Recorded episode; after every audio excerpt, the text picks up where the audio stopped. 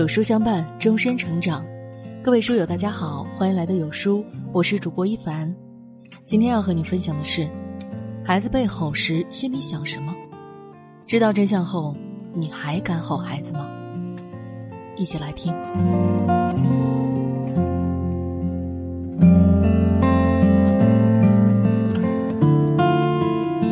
我又没忍住吼孩子。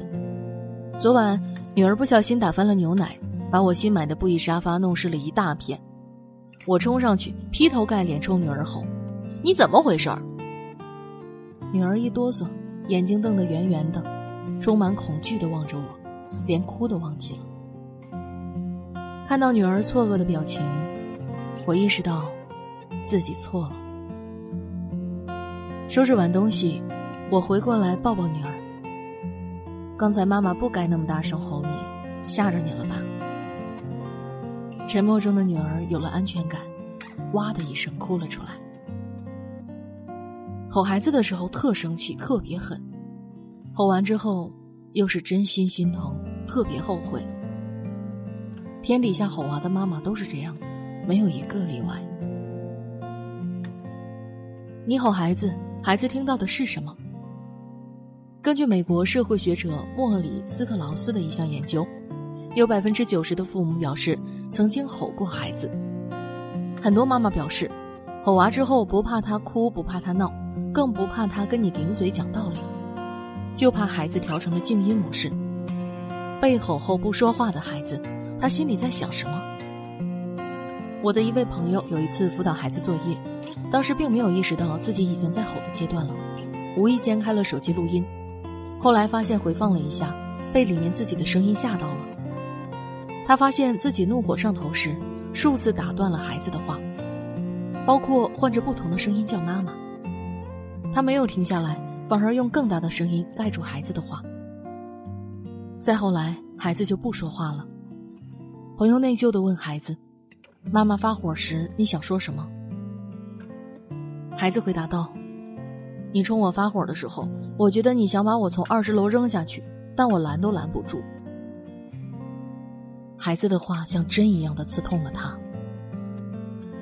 吼孩子之后，妈妈都会很内疚，害怕伤害孩子，陷入一种自虐的情绪。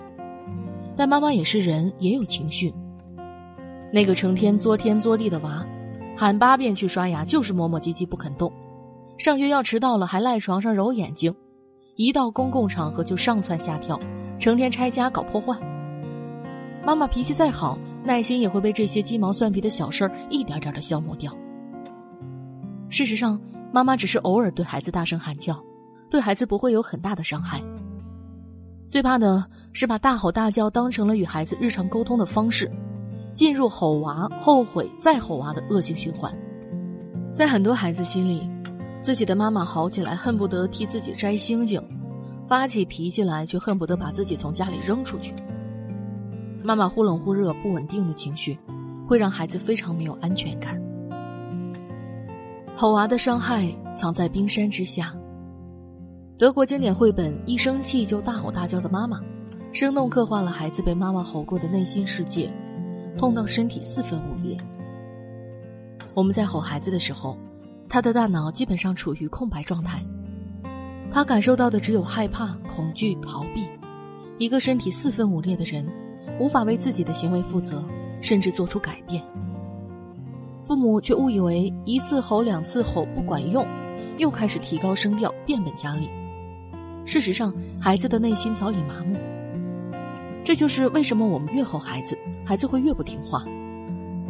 如果我们把情绪比作一座冰山的话，在吼娃的那一刻，我们看到的，只是冰山露出水面的一小点小山脚。真正重要的影响，都隐藏在冰山之下。演员陈乔恩小时候经常被妈妈打骂，在参加真人秀节目的时候，曾用自闭来形容自己。他把妈妈的声音形容为魔鬼的声音，甚至在采访到这部分时，都是满脸的恐慌。在知乎上。有位匿名网友分享，父亲脾气很不好，常常莫名其妙的冲我吼，我一直活得小心翼翼，害怕不知道什么时候又会被吼，长此以往导致我非常敏感，一旦他人的态度有变化，就开始反思是不是自己哪里做的不够好。经常被吼的孩子，通常会表现出很自卑，觉得自己不值得爱，喜欢伪装自己，假装自己很强大，习惯去讨好别人，害怕自己受伤害，不喜欢表达自己的想法，习惯活在自己的小世界里。这个世界上只有孩子，不管你怎么吼怎么骂，都不会影响他爱你黏你，但他会放弃爱自己。做个戒吼的妈妈，如何更好的表达？如何调从吼娃、后悔再吼娃中走出来呢？儿童心理学家汉姆吉诺特博士曾经讲过一个故事：一个母亲被自己的儿子搞得很抓狂。因为他总是把小宝宝吵醒，于是他按吉诺特教他的方法，对着儿子恶狠狠地说：“我非常生气，非常非常生气，我要打人了，快跑，快去逃命！”儿子马上跑开了。过了几分钟，儿子向屋内伸个脑袋过来问：“我现在可以回来了吗？”你的情绪，孩子的情绪都是正常的，换一种表达方式就截然不同。一。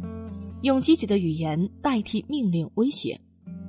如果你发现孩子什么地方做的不好，请记住，一定要用孩子觉得舒服的方式表达。